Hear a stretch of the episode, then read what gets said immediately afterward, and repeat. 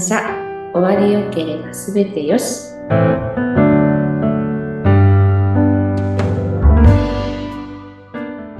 こんにちは。有限会社東美代表の、えー、染谷幸宏です。本日もよろしくお願いいたします。はい、同じく角田千恵美です。よろしくお願いいたします。えー、そしてインタビュアーの山口智子です。よろしくお願いします。お願いします。さてさてちょっと今日は豪華なお二人にご出演いただきましてあの年内ね12月もいよいよ終わりに近づいてきて、えー、ぜひちょっと今年1年を振り返っての当美のお話をぜひお二人で対談形式でしていただけたらなと思うんですが、まあでも割とお二人の場合は普段1対1で結構いろんな会議とかお話しする機会は多いんですよね。そうですね、非常に多いと思いますし、あのー今年1年、あのー、業界の方々にはたくさん、あのー、お世話になりまして大変ありがとうございました。うん、来年は、あのー、今年以上に、あの努力して社業に、えー、邁進したいというふうに思っておりますので、引き続きよろしくお願いいたします。うん、ぜひぜひ、じゃあちょっと、染谷さんまた進行役で対談お二人で進めていただきましょうかね。せっかくですから。はい。あの今年1年、あの角田さんはどうでしたか？いい年でした。いい年って言われたのどういうふうに良かったの？なんか振り返ってみると1月から12月まであっという間だったなっていうのはもう毎年毎年本当に言ってしまうことですけどですが内容1月に何があったとか2月に何があったとかっていうのを詳細までいろいろこう手帳を見ながら考えているとあの一月一月のそのやっていくことだったりその細かいあの打ち合わせ内容のこう進行だったりっていうのはあの去年よりは今年の方があのうまくやれたのではないかなっていうふうには思いつつただあの足りてない部分もあのその分見えてきてるので来年の課題にはあのなるなっていうふうには思ってます。はい、総括して、えー、とキューネラルビジネスフェア、はい、エンディング産業展あと今回初めて、えー、と1期生2期生ということで新入社員を迎えたこの今回3つについて、えー、奥が聞こうかなというふうに思聞こうかなというか、えー、話をしたいなというふうに思ってたんだけれども、えっ、ー、と、ヒューネラルビジネスフェア、あの、たくさんの方々にお越しいただきまして、好評の後に幕を閉じることができたんですけれども、その中でも来年に向けて、津和さんの中で何かありますか？来年やりたいこと？やりたいことですとか、お客様に向けてこういうことをもっと発信したいなと。今年はうちのあの、プロモーションが、あのー作られたので、プロモーションビデオが作れたので、あの、それを皆さんにあのお伝えすることができてよかったなっていうふうに思っています。で、それと、来年はじゃあどうするかっていうふうに考えたときにまだ発案がないので、まだないね。あの、どうしましょうね。総括はどうですか？もうちょっとこういうことができたなとかっていう部分は、お客様に対して、もうちょっと一件一件の方々に、えー、しっかりとご説明をすればよかったかなとか、あともう少しこう、えー、産業店のブースの明かりをもうちょっと明るい方が来やすかったかなとか、もうちょっとこう音響があった方が良かったかなとか、いろんなことがあると思うんですけども、その中でどれが一番一一つ挙げるとしたらどれになりますか？ね課題です課題は？課題はやはり人と人とのコミュニケーションだと思いますね。もう少しこう密に話ができたようなことができたらいいかなっていうふうに。そうですね。やっぱり人に追われてしまうっていうところがありましたので、あの、まあそれはこう力量不足なんですけど、もう少しこうてあの丁寧にできたらよかったなっていうのはいつも思う課題です、ね、うん。まあ自分もそこにずっと入れるわけではなかったので、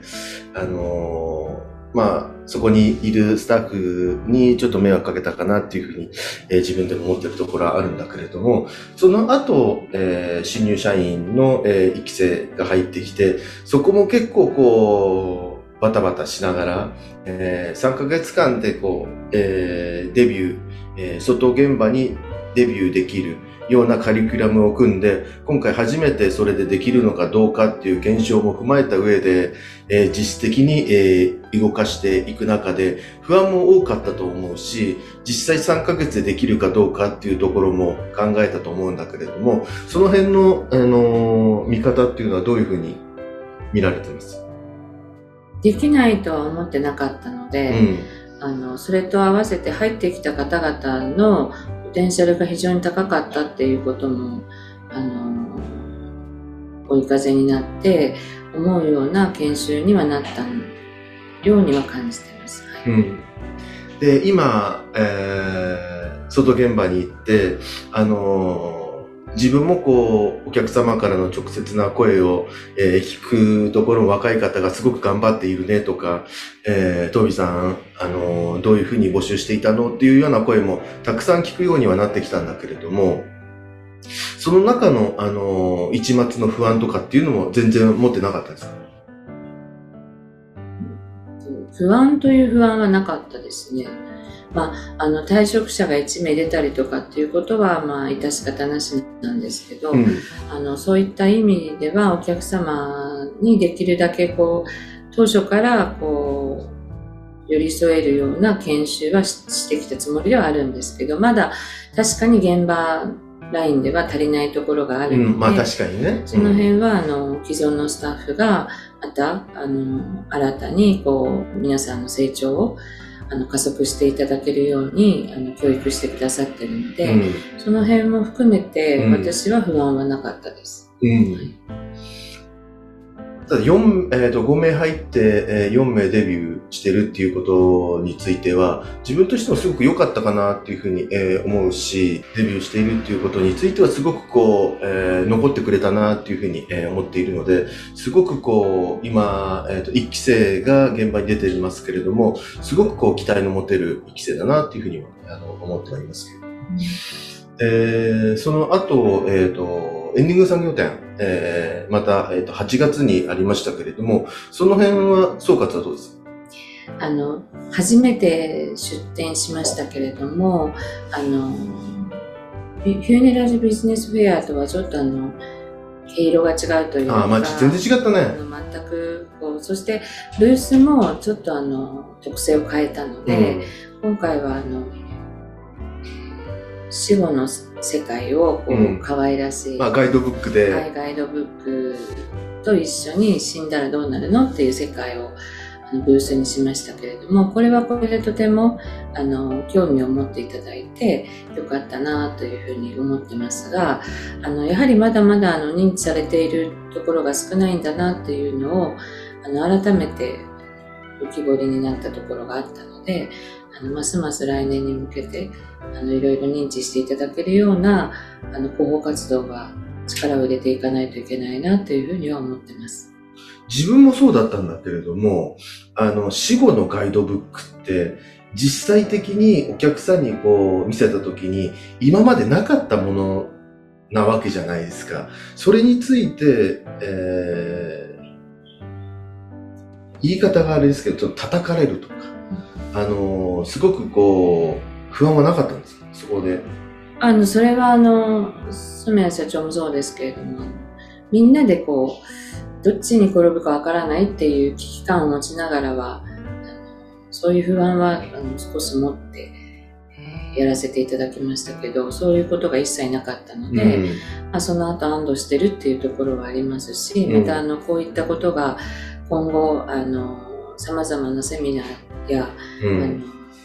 何かしらのこう展示で使われていけるといいなっていうのを思ってますし、まあ、こういったこう入り方が柔らかいので入るところから命の大切さとかっていうのにあの移行した何かこうメッセージを伝えられたらいいなっていうのは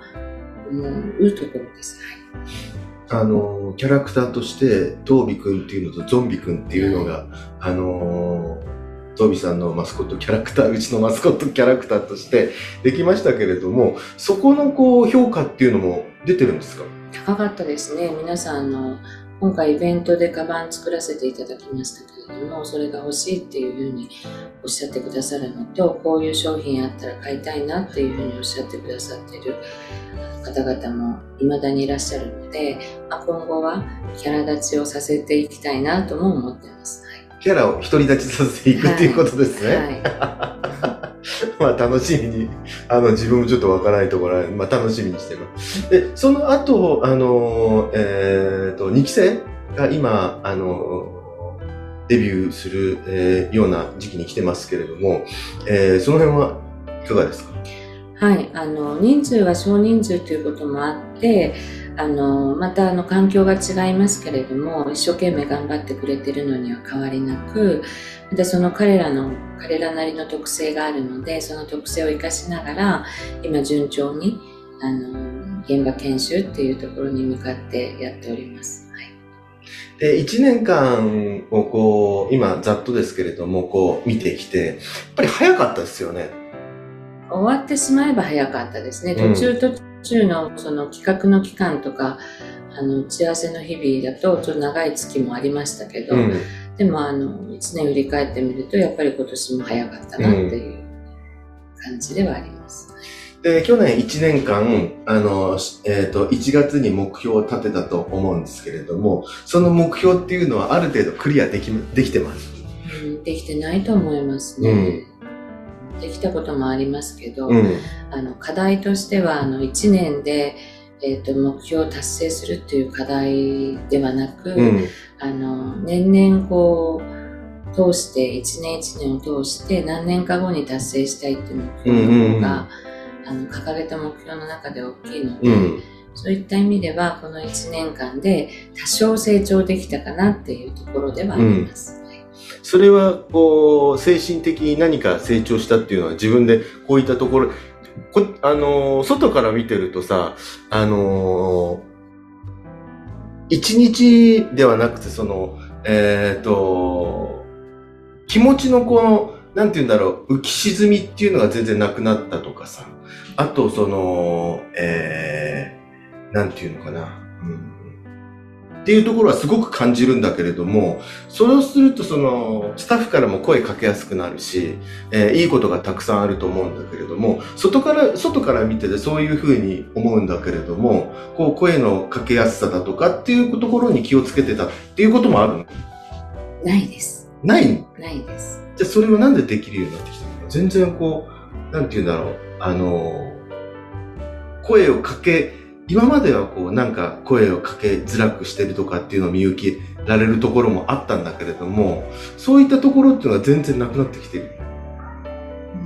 で逆に声をかけづらくしていたっていう、そういうスタイルにしてたっていうことの方があります。うん、だから今は逆にあの自然体でいるので、うん、そこを意識してるわけではないですね。うん、ただあの、本当に感情に、あの、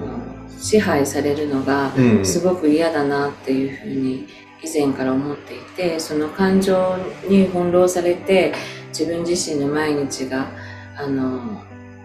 いろんなこう何て言うのかな波風が立つようなそれは誰かに波風ではなくて自分の感情で波風が立っているようなそういうところから卒業したいなっていうふうにずっと思っていたのでなんかそれが多少は今年はできた年になったのかなっていうふうには思ってます。はい、うん